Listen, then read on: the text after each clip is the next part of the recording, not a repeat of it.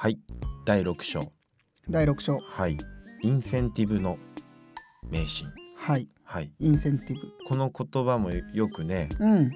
聞きますよ。インセンティブ、昔使ってなかったけどね。あのー、なんでしょうね。カタカナ言葉増えましたよね、うん。普通に。うんそうそう。そうそうだから社会人になった時に、うん。やっぱり聞くようになった言葉というか、学生時代インセンティブとか言わないからね言わないですね。言わなかったよね。言わないですね。うん、ちょっとこのインセンティブがあるからちょっと頑張ろうかみたいうん、ないですな、ね。なかったよね、マーケティングのねうんうん。用語なのかなぐらいの感じで、そうですね。まあですけどね。褒美とか報酬とか、まあはい。えっ、とビジネスの文脈で言うとまあうん。追加の給与とか、うん。うん。ボーナスとかそういう考え方ですよね、ん。言葉ですね。ううん。ん。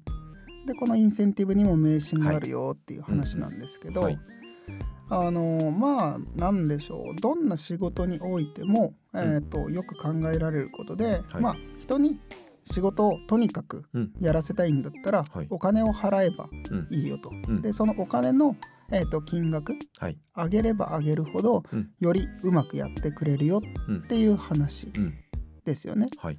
で別に否定するところはないと思うんですよ。うんうん。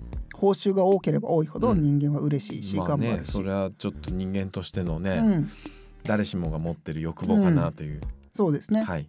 これやってくれたら500円あげるよと、うん。これやってくれたら5万円あげるよって、うん。多いって全然違いますもんね。うん。うんでこれがただクリエイティブな、はい。えー、と領域においては、はい。逆効果になってしまうようん。っていうのが今回のお話です。あなるほど。うん、これねちょっとピンとこないかもしれないので一個はい。実験の話、うん。はい。YouTube の時の話をしたんですけど、まあ、はいます。個人的にあの実験面白いなとうん。ではいいろんな芸術の作家さんに、はい。えー、と10個ずつ、えーごめんなさい合計20個か、うん1人20個、うんはい。えー作品を提出してください、作品くださいと。はい。うん。で23人にお願いしたと。はい。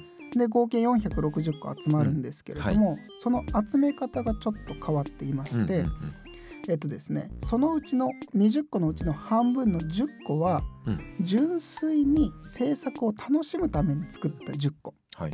自らがやりたいと思ってま作った、あじゃあ自分の作品みたいなことかな。そうですね、うん。これは自分が作りたいと思って、はい。で残り10個は、うん。自分の作品の中で依頼を受けて作ったもの、はいはい。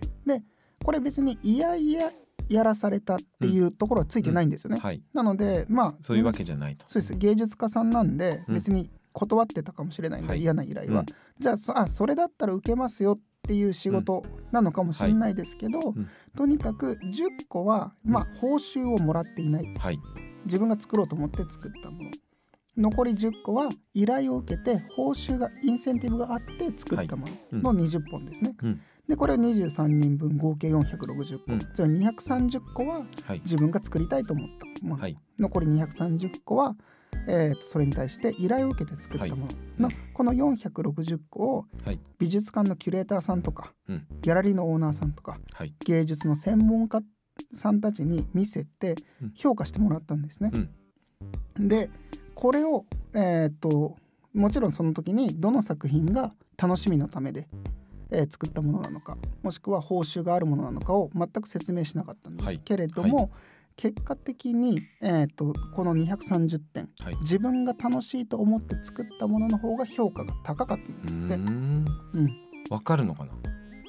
わかるんですかね、うん。伝わったのかな？う、うん。んでここに、えー書かれていることで言うと、あの結局お金を与えることによって単純にクリエイティブの質が上がるわけではないっていう話なんですよね。うん。うんもしそのインセンティブが本当にうまく働くのであれば、はい。例えば、えー、と芸術家さんでも別に映像作家さんでもいいんですけど、うん。その人にお金を積めば積むほどいいものを作ってくれるはずじゃないですか。うん。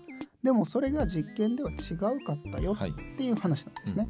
うん結局ここで、えー、と覚えておいてほしいのは、インセンティブって、えー、と外因性の動機って言われる、はい。うん。えー、と外側の動機。うん。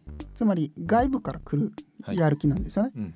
なのでお金あげるからとかこれやったら褒められるからとか、周りから受ける動機とはい。もう一個が内因性の動機、うん。つまり内側から自分の内側から出てくるはいあこれ面白そうだなとかこれやってみたいなっていう動機の2種類あるんですけど、このうちで重要なのは内因性の動機、はい、クリエイティブな仕事において外因性の動機より内因性の動機の方が大事ですよ。っていう話なんですよ。うんうん、でそのせいでインセンティブを与えるこの外因性の動機を与えることによって逆効果になってしまうこともある、はい、っていうところなんですね。うん、うん、それが、えーと、このインセンティブの迷信で、えーと、そこに勘違いがありますよっていう話ですね。なるほど、うん、うん、なんかこうお金にね、うん、こうちょっとなんだろう無頓着じゃないけど、はいはいはい、距離を置きたい、うん、うん、なんかそんなような、うん、ちょっと性質も、うん、あったりするので、はい。うん、なんかこの特にインセンティブってところが、うん、まあなんだろうな。あんまり露骨には出ないそうですね、うん、部分ではあったりするので、はい。うん、本当はそんなことないんだろうけど、うん。本当はねあのあるんでしょうけれども、うん。やっぱりあまり出てこないですし、はい、まあインセンティブ自体があまりそうそうプラスに働きにくいっていう話ですよね。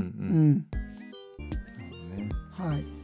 でこれで難しくなるのが、はい、組織とか、うん、えー、と会社とかで、はい、例えば上司が、うん、えー、と部下に対して、はい、より仕事をさせたいと思った時に、えー、とボーナスで釣るとか、給与で釣るとか、まあ、釣るって言い方あんまり良くないですけど、あのまあそういうふうにインセンティブを与えるから頑張ってねっていうのが、クリエイティブな領域においてはあまり効果がないということなんですよね。でえーと、じゃあ逆にどうやったらこの内因性のやる気をうまく、はい、えーと、巻き込めるのかっていう方が大事だっていうところなんですよね。はい。うん、でここで書かれている具体例で言うと、はい、何社かあの出てくるんですけど、うん、その具体例出てくる会社ほとんどやってることは一緒で、うん。うん、えっ、ー、とですね何やってんのあのお金を増やすんじゃなくて、うんうん、営業時間のうちの一部の時間、はい、例えば 10%1 週間の10%の時間とか、はい。うんはい。ま、まとまってねそうです。これが何時間ってなるよね、そうなると。例えば3か月に丸1日とか、そういうふうになんか時間を決めて、その間は会社のパソコンとか、うん、えー、会社のリソースを好きに使って自分のプロジェクトやっていいよっていうプロジェクトがあるんですね。うんでそれをすると何かっていうとそこの中では自分がやりたいことをどんどんどんどんやりたいと思うので、うん。うんはい、お金をもらうってなんか普段の仕事をやるよりもよりいろいろな、はい、あの挑戦がそこで生まれていって、うんうん、それが逆に普段のえー、日常の仕事にもいいようにフィードバックされていく、っていう話なんですね。なるほど、うん、面白いですね。そういう会社もだから増えてきてるよね。ああそうですね。うん多分 Google とか Facebook とかがそういうことを始めたって、うん、始めたのかな、はい、なんかそういうふうにどんどん有名になっていって、うん、このなんか自由な時間っていうものが、はい。うん、あのどんどんどんどん、ね、お金じゃなくてね。そうなんですよね。うん、なんかどっかの会社だと1か月休みとかね。ああそうですね。うん。パタゴニアも休めるんですよね。そうだよね。なんかそういう話ありますよね。休んで自社の製品をガンガン使ってくださいっていうやり方も、まあそりゃいい宣伝にもなるし、うん、いいあのロイヤリティ生みますよね、そこでね、うん。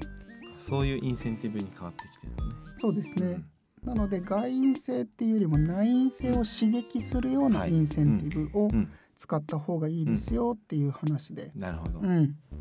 うんちょっとねパタゴニアのこと詳しかったりするとまたちょっと膨らませられるんだけど まあこれはまたちょっと別の機会にでもそうですね、うん、はい、ちょっと企業のね研究とかね、うん、あそう、ね、いうのもちょっとやっていきたい知りたいですね、うん、またゲスト呼んであいいですね。ねちょっと教えてもらうとか、うんまあちょっと自分たちの組織の作り方にもやっぱりいろんなものは取り入れたいなと思うので,、ちょっとそういうふうにインセンティブっていうものを外因性で考えるんじゃなくて、みんなのやる気を起こさせるような仕組みだったりとか、遊びだったりみたいなものを作っていくっていうのが大事だよっていうお話でした。はい